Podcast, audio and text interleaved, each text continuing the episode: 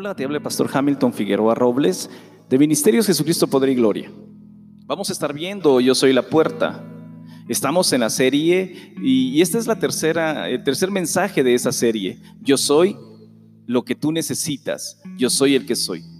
En las entregas pasadas estuvimos viendo Yo soy la luz y recibimos una invitación a seguir a Jesús, porque si sigues a Jesús no andarás en tinieblas, sino tendrás la luz de la vida. La primera semana estuvimos viendo Yo soy el pan de vida y la invitación era a comer el pan. ¿Y a qué hacía referencia? A tener una estrecha relación con Dios y tendremos vida. También en esta entrega estaremos viendo Yo soy la puerta. Jesús está continuando algo que ya había comenzado a decir en el capítulo anterior. Está utilizando algo que era muy común en esos días, la imagen de un pastor. La imagen de ovejas, la imagen de un redil, era algo muy conocido en esa época. Y me encanta porque Jesús siempre nos lleva a través de las cosas que están comunes en nosotros. Si te fijas, el pan es algo bastante común. Yo no sé si el día de hoy tú has tenido o has comido pan, pero quizás muchos de nosotros, la mayoría, comimos pan. Si te fijas, eh, estuvimos viendo en la presentación anterior, vimos la luz y yo no sé si sea común en ti de repente prender la luz para poder ver durante la noche. Es algo común. Yo no sé si el día de hoy tú tuviste que salir por una puerta o entrar por una puerta. Si lo hiciste para poder ir a tu trabajo, tú debiste salir por una puerta. Y para entrar a tu oficina, tuviste que entrar por una puerta. Estoy seguro que es algo muy común, es algo bastante real. Bueno, las ovejas y los pastores para esa época era algo muy real. Habían pastores en esa época, habían bastantes pastores. Y la primera parte nos ubica en el hecho de los pastores, la puerta, y nos presenta a los ladrones, a los salteadores. Y la segunda parte Jesús se revela de una manera bien clara como lo ha estado haciendo en estas eh, últimas dos presentaciones o los últimos dos podcasts que nosotros pudimos eh, llevarte como lo hace en el Evangelio de Juan, de una manera muy clara, se presenta a nosotros y nos dice quién es Él. Antes que nada, esta alegoría de pastor y ovejas ya era utilizada desde antes en el Antiguo Testamento. En los Salmos nos topamos muchas, con muchas citas acerca de Dios como pastor y su pueblo Israel como sus ovejas. El Salmo 23, versículo 1, y a lo mejor tú lo has, lo has leído, y si no lo has leído, léelo, Salmo 23. Y este es David, David escribiendo este salmo. David que era un pastor, Moisés que era un pastor. Muchos de los personajes bíblicos eran pastores. David era un pastor. Y ve en este oficio cómo Dios cuidaba de su pueblo Israel y dice esto, el Señor es mi pastor, nada me faltará. El Salmo 28.9 también dice así, salva a tu pueblo y bendice a su heredad y pastoreales y susténtales para siempre. En la versión o en la nueva versión internacional, esta última línea lo dice así. Y cual pastor guíalos por siempre. Así es que era utilizada la imagen del pastor para referirse a Dios, como una muestra de cómo es Dios al cuidar y pastorear a su pueblo. También se utilizaba la alegoría del pueblo como ovejas del pastor. Juan capítulo 10, versículo 7 al 10, por eso volvió a decirles, Ciertamente les aseguro que yo soy la puerta de las ovejas. Todos los que vinieron antes de mí eran unos ladrones y unos bandidos, pero las ovejas no les hicieron caso. Yo soy la puerta. El que entre por esta puerta, dice que soy yo, será salvo, se moverá con entera libertad y hará pastos. El ladrón no viene más que a robar, matar y destruir. Yo he venido para que tengan vida y para que la tengan en abundancia. La situación entre Jesús y los fariseos se estaba volviendo cada vez más tensa y complicada. Y estaba realmente muy lejos de llegar a detenerse. Por el contrario, cada vez que ellos se encontraban, el Señor terminaba dando un paso más cerca de su muerte. En esta ocasión nos encontramos a Jesús hablando con los fariseos, que se encontraban bastante alterados. ¿Qué había pasado? Para entenderlo tenemos que comenzar mirando el, capítulo anterior. Él había devuelto la vista a un ciego y este que tenía este defecto de nacimiento se presentó en la sinagoga diciendo que Jesús lo había sanado. Los líderes judíos que tenían el corazón totalmente endurecido se negaban a aceptar lo obvio. Todas las señales que este hombre hacía le daban las credenciales para demostrar que era el Hijo de Dios. Además, muchas profecías se habían cumplido y se seguían cumpliendo en él. Es increíble hasta qué punto ellos estaban cegados en su entendimiento que terminaron matando a su propio Mesías. La cuestión es que ellos buscaban la manera de que el ciego confesara que en realidad nunca había sido ciego. Se negaban rotundamente a aceptar una sanidad de parte de Jesús. Sin embargo, como el hombre persistía indicando que había recobrado la visión que antes no tenía, los líderes religiosos del momento se enfurecieron y enfurecidos lo expulsaron de la sinagoga. Al enterarse de estos eventos, el Señor se acercó hasta aquel lugar y se dispuso a hablar con los judíos. Entonces llegamos al capítulo 10. En los primeros seis versículos Jesús intenta mostrarles a estos hombres, mediante una alegoría, que ellos eran bandidos y ladrones, falsos pastores. Si queremos ser más concretos, es que ellos tenían la tarea cerca de acercar a la gente a Dios. Pero en lugar de eso, todo lo que hacían era imponerles cargas cada vez más pesadas. ¿Qué hacían? Que el pueblo se frustrara en su intento por cumplirlas. Esto no era más que lo que se conoce como legalismo. Como estos hombres, como estos hombres no entendían la parábola que Jesús había hecho, tuvo que ser bien directo hacia ellos para que pudieran interpretarla. Y en ese momento, cuando encontramos, y es en ese momento cuando encontramos que el Señor hace su tercera declaración, yo soy. Ahora bien, ¿a qué se refiere con que es la puerta? Difícilmente podemos imaginarnos a Jesús como alguien hecho de madera con un picaporte en la cara. No, por supuesto que este es un lenguaje simbólico. La puerta sirve para dos finalidades.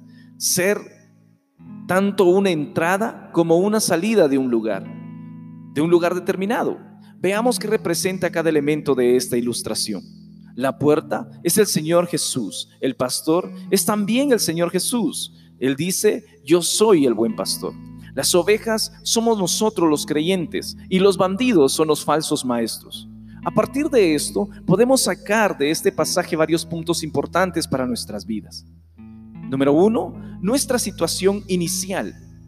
En un principio todos éramos ovejas perdidas, descarriadas, que vagaban por los campos expuestas a todo tipo de peligros, sin capacidad alguna de detenernos, de defendernos. No formábamos parte de un rebaño, ni teníamos un redil en el cual nosotros podríamos descansar.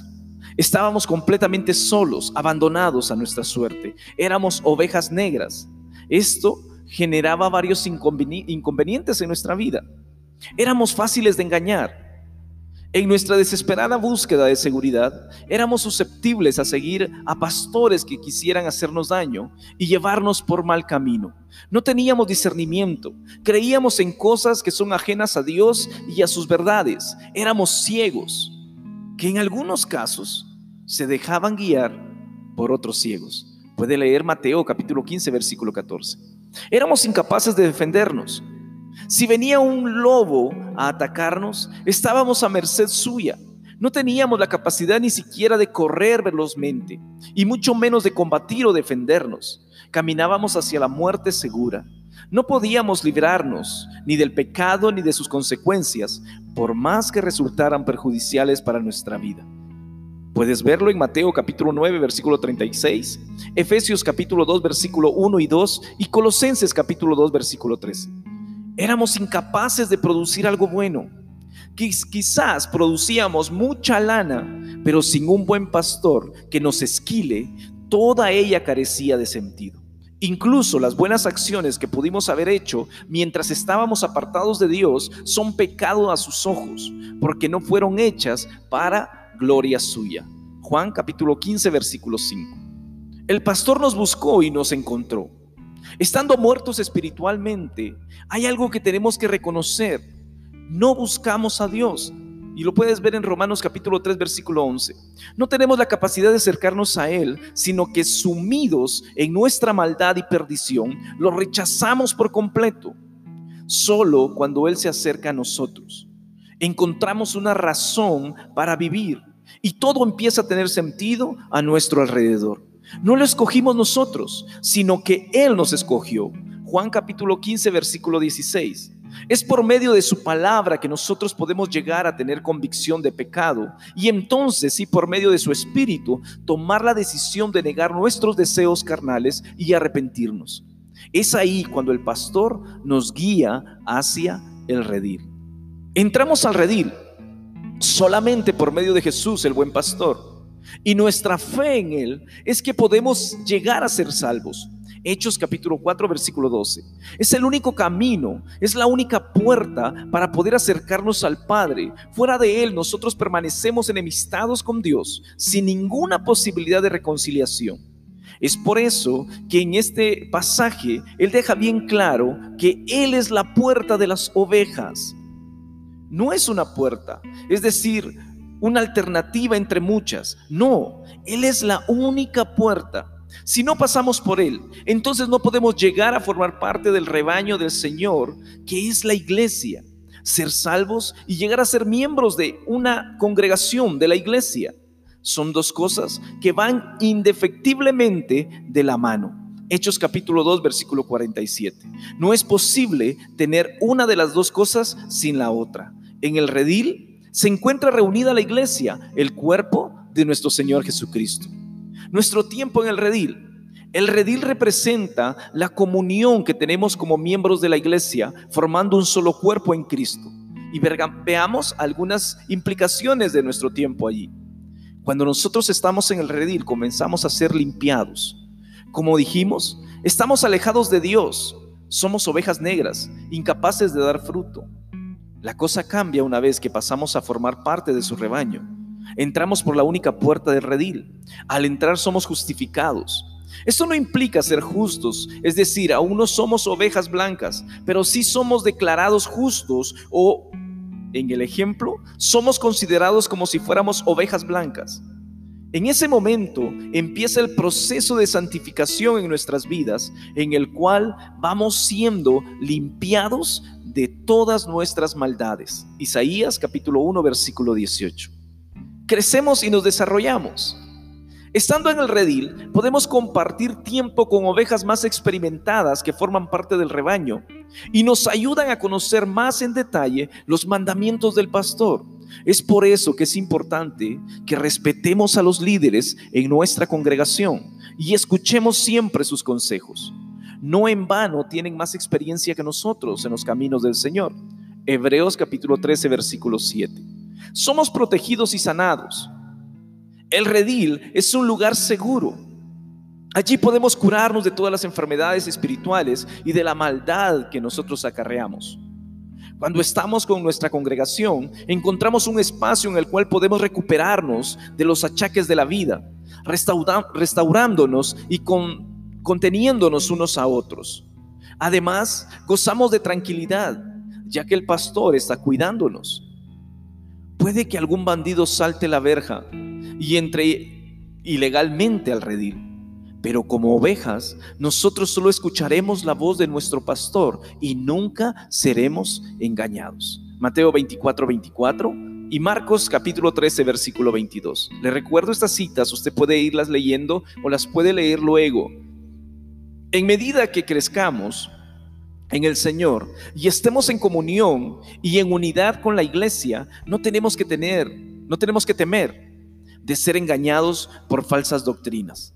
Ahora gozamos de la paz con Dios y también con los hombres. Nosotros estando en el redil también nos fortalecemos. El redil es un lugar donde tomamos agua, reponemos ánimos y energías y nos ponemos a punto para un propósito mucho mayor. No estamos destinados a estar solo, a estar todo el tiempo allí, sino que ese es nuestro lugar de descanso y nuestro lugar de restauración. Así funcionan nuestras congregaciones. Ellas no son el campo de batalla, sino que representan más bien el campamento donde nos fortalecemos unos a otros y todos en el Señor. Puede verlo en Hebreos capítulo 10, versículo 24 y 25. Esto nos deja una interrogante. ¿Cuál es el campo de batalla entonces? Y a eso vamos en el punto siguiente. Nosotros salimos del redil. El estar en el redil no es un propósito en sí mismo, sino que estamos ahí con la finalidad de prepararnos para la verdadera misión, para salir al campo de batalla, al campo misionero, al campo evangelístico.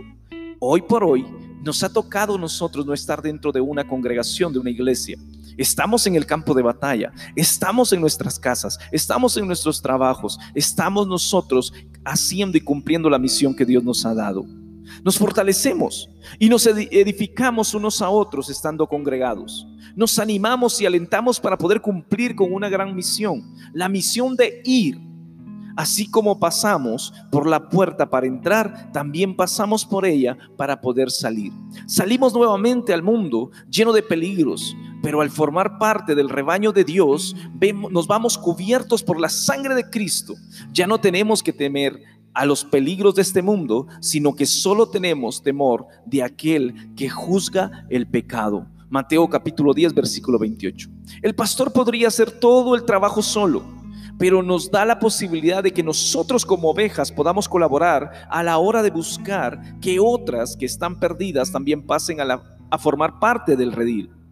Muchas están solas por ahí, mientras que otras están siguiendo a falsos pastores sea cual sea el caso, nosotros debemos de acercarnos a ellas y presentarles al buen pastor. No tenemos que temer, porque Jesús mismo nos está respaldando en esta tarea. Mateo 28, 20. Siempre debemos regresar al redil para descansar y fortalecernos tras pasar un tiempo en el campo de batalla, pero debemos de ser conscientes de que nuestra misión está afuera, allá donde están todas las almas que están, están eh, perdiendo Ahora tenemos una causa para vivir. Por momentos estamos en el mundo, fuera de la seguridad del redil, pero ya no somos ovejas errantes como lo éramos antes, sino que ahora somos alumbrados por la luz de Cristo que nos guía en cada una de nuestras salidas. Por ello, nos movemos con entera libertad y hallaremos pastos. Si nos quedáramos en el redil, no nos moveríamos con libertad. Eso lo hacemos cuando salimos a cumplir con el llamado de ir y hacer discípulos a las naciones. Salimos definitivamente de redil. Llegará un momento en que saldremos del redil para no volver nunca más. En ese entonces el pastor nos conducirá a un lugar de eterno gozo y descanso, donde acabaremos la carrera de nuestras vidas. Ese lugar es el paraíso. Allí ya no habrá más peligros como los había en los campos que solíamos recorrer no podrán entrar ladrones, como sucedía a veces en el redil. Allí todo será paz y devoción a nuestro Dios. Es así como vemos que toda nuestra vida cristiana puede ser representada mediante esta parábola del rebaño de ovejas. Por último, vamos a destacar dos cosas que salen de la última oración de este pasaje. En Cristo tenemos una vida abundante, ya que en Él no son, no son concedidas todas las bendiciones espirituales. Y además se nos ha concedido el propósito para vivir y una razón para nuestra existencia. De eso se trata la vida abundante. En conclusión, a partir de este pasaje reafirmamos que Jesús es el único medio, la única puerta mediante el cual podemos llegar a ser salvos y formar parte del rebaño. Santo Dios, que es la iglesia, Demos gracias al Señor porque un día Jesús pudo decir, yo soy la puerta. Y esa puerta está abierta para todo aquel que quiere recibirlo. Que Dios te bendiga.